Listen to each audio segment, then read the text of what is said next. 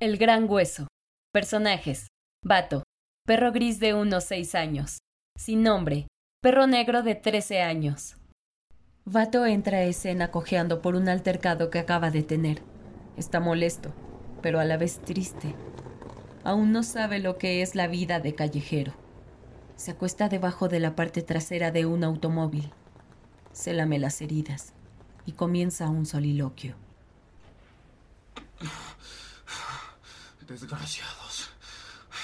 Si hubieran sido lo suficientemente machos para dejarse caer de uno en uno, habría acabado con todos ellos. Son unos montoneros. Las reglas de la calle son demasiado injustas. Parece que se trata de ver quién es el más gandalla y no el más cabrón. Si tan solo me hubiera largado de ahí antes de que llegaran esos canallas a robarme. Malditos oportunistas. Uno de esos infelices no es nada sin su pandilla de malparidos. Pausa. Quisiera volver a lo que antes era mi vida. No tenía que preocuparme por nada.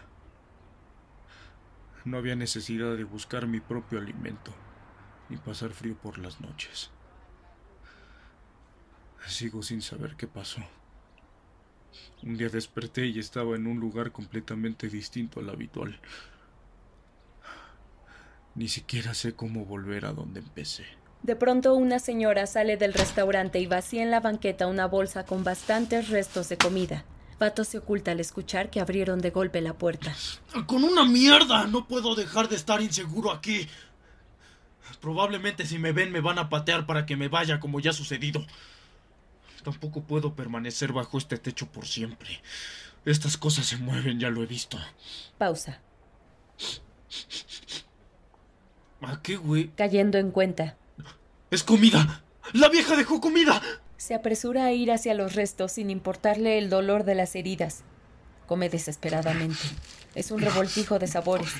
Come primero lo que es fácil de digerir como las sobras de espagueti, albóndigas y ensalada. Deja los huesos al final. Sin darse cuenta, se acerca a otro perro. Este lo mira fijamente un rato hasta que se decide a hablar. ¿Qué estás haciendo? Vato se gira de golpe hacia él y le gruñe. Al ver que el otro perro no responde, cesa el gruñido. ¿Qué te parece que hago, imbécil? Sigue comiendo.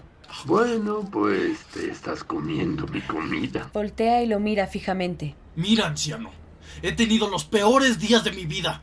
Una banda de cabrones acaba de robarme lo que ya me había costado mucho trabajo conseguir. Muero de hambre y no voy a dejar que otro desgraciado venga y me vuelva a robar. Todavía tengo fuerzas suficientes para romperte el puto hocico. Seguro. Si nada más de verme te están temblando las patas. ¿Quieres ver? No, no, no, no, prefiero no hacerlo. Bueno, pues entonces lárgate de aquí. Se sienta. Vato vuelve a comer. Te perdiste, ¿verdad? Ya, cabrón, lárgate. Tranquilo, amigo. Solo trato de hacerte compañía. Preferiría que no lo hicieras. Ahora que no tengo que comer. Lo mira fijamente otra vez. Ese no es asunto mío. Vuelve a comer. Sin nombre se acuesta. ¿Cómo te llamas? Con la boca llena. Vato. Mm. Yo no tengo nombre. Aunque muchos humanos me han llamado de diferentes formas. Por ejemplo, la mujer me dice cara de perro.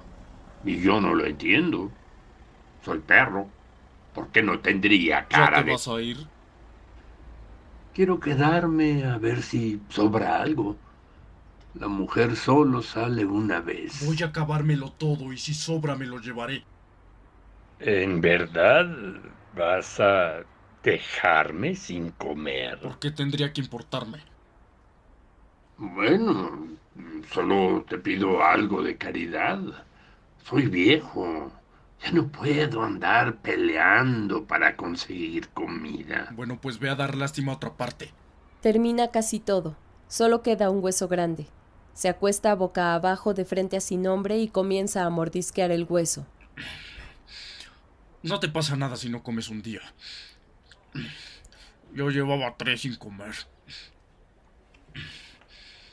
Puedes ir a cualquier otro lugar donde los humanos comen.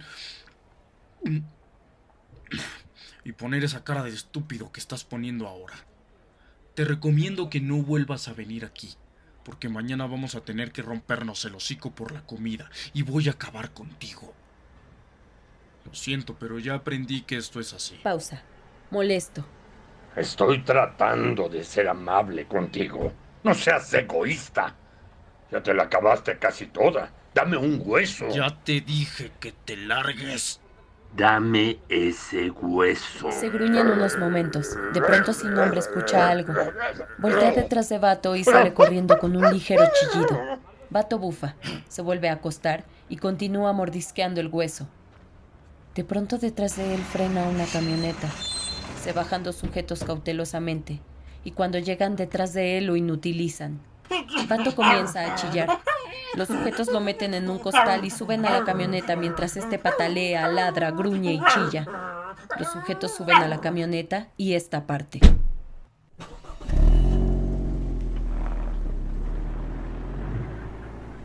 La escena queda sola unos momentos. Al poco rato vuelve sin nombre.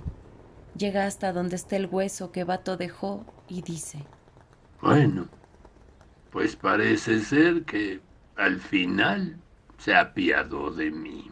Toma el hueso y sale campante mientras cae el telón. Escrito y dirigido por Isaid Pelayo. Con las voces de Martín Soto como sin nombre, Isaid Pelayo como Vato y narración de Jimena Fragoso. Diplomado de Creación Escénica Contemporánea. Translímite. 2020.